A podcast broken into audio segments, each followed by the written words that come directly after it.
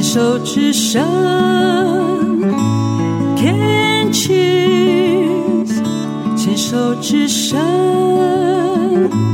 ，Can cheers。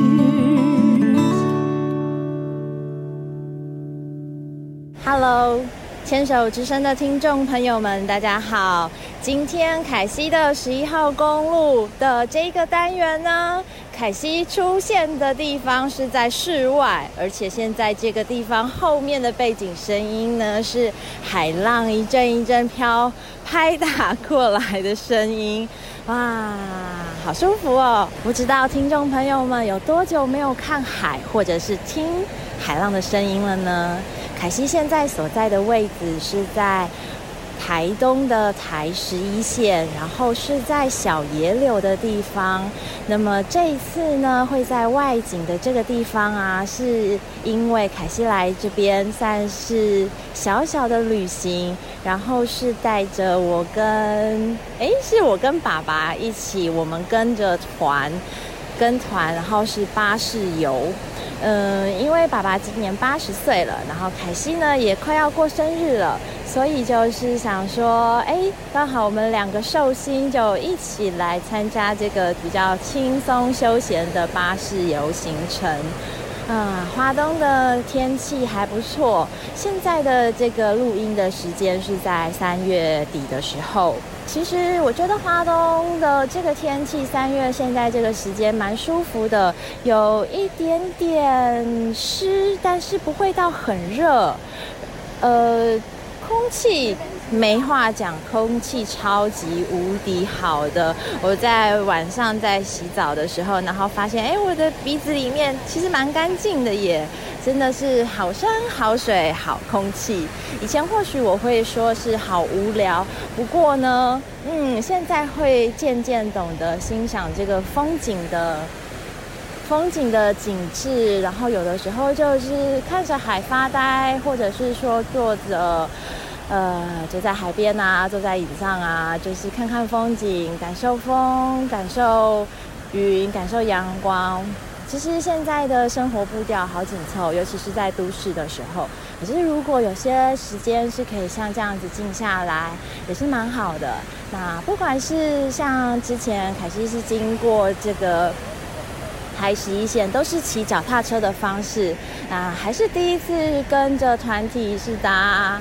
巴士，就是坐游览车。呃，以前或许会觉得坐游览车就是上车睡觉，下车上厕所嘛，嗯，感觉好像没有什么意义。不过后来发现，其实这样子的行程，我觉得还蛮有意思的耶，就。车导呢，在车上的时间很认真的做一些导览解说，然后我们也没有唱歌，谢天谢地，太可怕了。如果在车上唱歌的话，也不是在车上看电影啊、看影片什么的，就是车导在车上做一下下一个景点的介绍，或者是这个当地的一些特色啊，就是做一些导览说明。我觉得这个部分超级无敌棒的，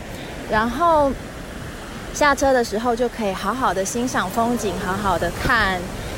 感受当地的一些，我也不知道该怎么说，哎，就是很棒的一个气氛。嗯，现在来到这个台东，然后昨天是在花莲，用这样子一个很悠闲的步骤步调，慢慢的走，然后慢慢的看，慢慢的听，我觉得全身的感官打开，并且是很放松的，哇！其实华东真的超级美丽，很开心可以算是这算是应该是第三次来访了。嗯，前两次经过的时间，一次是环岛，一次是环华东，都是骑着单车来这个小野柳的这个景点。那这一次就是坐着游览车来，我觉得体验也是很不一样，就是身上的装备也不同。那么今天这个单元呢，小小的外景时间。就分享到这边，我们再听一下海浪的声音吧。凯西好喜欢哦！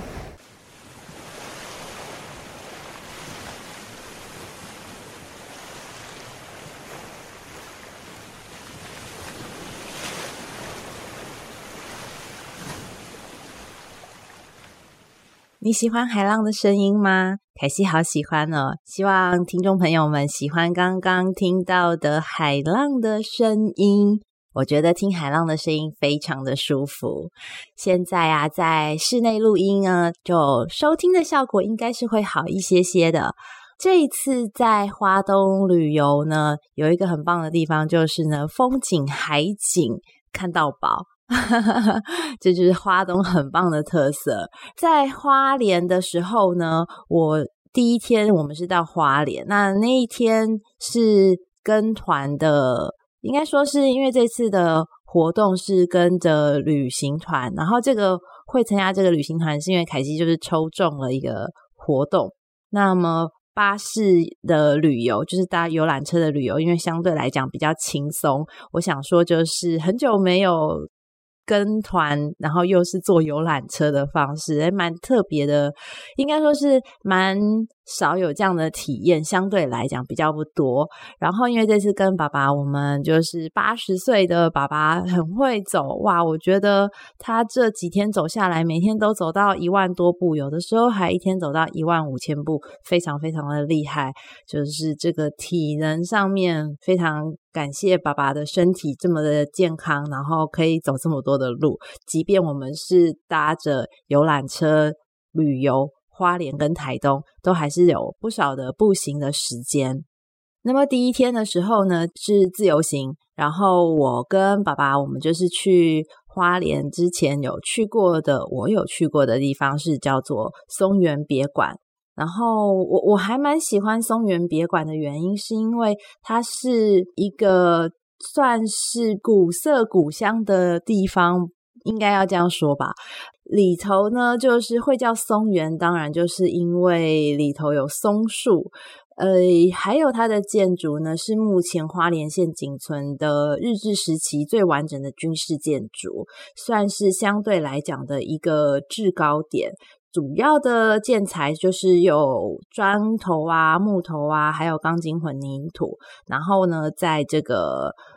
看起来的风格就是简简单单，但是就是你会感觉它是一个西洋楼的建筑。然后，但是又有一点点周边又会有那些比较有点日式的风味的一个。我也不晓得应该要怎么细节去形容它，反正就是一个很舒服的地方。然后只要我有去花莲行程跟时间许可的话，我都还蛮喜欢绕过去看一下松原别馆的。那在松原别馆附近呢，有将军府，也是一个很不错的地方，只是说。它现在正在整修，然后那一边算是保存比较完整的一个日式建筑群的一个聚落，嗯，但这次因为在整修，所以就没有看到。然后我就是换成到附近，就是步行，慢慢步行的那个花莲港，因为在松原别馆是一个制高点，它其实就是可以看到这个港口这边的一个地方，因为它。呃，应该说松原别馆它就是一个军事要塞的地方嘛，制高点相对来讲比较高的地方，所以就是可以看得到海的地方。然后我们就想说，哎，那就就近就走过去看一下花莲港。嗯，花莲港蛮小的，就是一个很小的港，和想象的繁华，可能是因为那天的天气吧，就是嗯，没有什么繁华，就是一个普通的港，就这样很小的港。但是比较有意思的倒是在。后来再继续慢慢的步行，然后我们就到一个曙光桥，曙光桥那边还蛮多脚踏车的。就是会经过，呃，然后曙光桥看起来应该是有新旧桥，旧桥就是很多脚踏车会骑经过，然后很多当地的，因看起来比较像是当地的居民会去那边散步，然后新桥就是给车走的，起码我我看起来应该是这样子，然后在附近还有像是北滨公园啊、灰兰艺术村，都是一个蛮好逛的景点，如果可以。走路的话，就是沿途可以这样子一直走，就是是一个蛮舒服的，我觉得算是很放松的漫步调，可以欣赏花莲。然后在这个跟团的第二天呢、就是真的就是跟团体行动，那坐着游览车，我们去了还像是鲤鱼潭，然后呃鲤鱼潭，还有光复糖厂，还有瑞穗牧场，然后渐渐的就往台东移动。然后我觉得花莲这个应该说花莲这个这个城市啊，呃，我我对它相对来讲比较陌生，因为确实是不常去。然后会有去的时候，可能就是因为脚踏车要去集合，我们就会选在花莲车站或者是那个泰鲁阁那边，然后就是开始集合出发。诶，如果有机会的话呢，其实还可以多去花莲逛逛的，因为如果是住在台北的话，到花莲的时间也不会太久。诶，我记得大概是两个多小时吧，算是相对来讲蛮快的。然后现在的火车也有，就是算是相对比较快速的直达车，中间停留的站点比较少，就可以很快速的转换一个身心的感受，从一个很繁华的都会，然后再移动到一个相对来讲慢步调，然后空气很清新，然后很宽敞。的一个地方去过过生活也是蛮好的，毕竟花莲可是全台湾面积最大的第一个，就是面积最大的县市。就今天这个单元，我们先分享到这边，待会再继续聊一聊是台东的部分哟。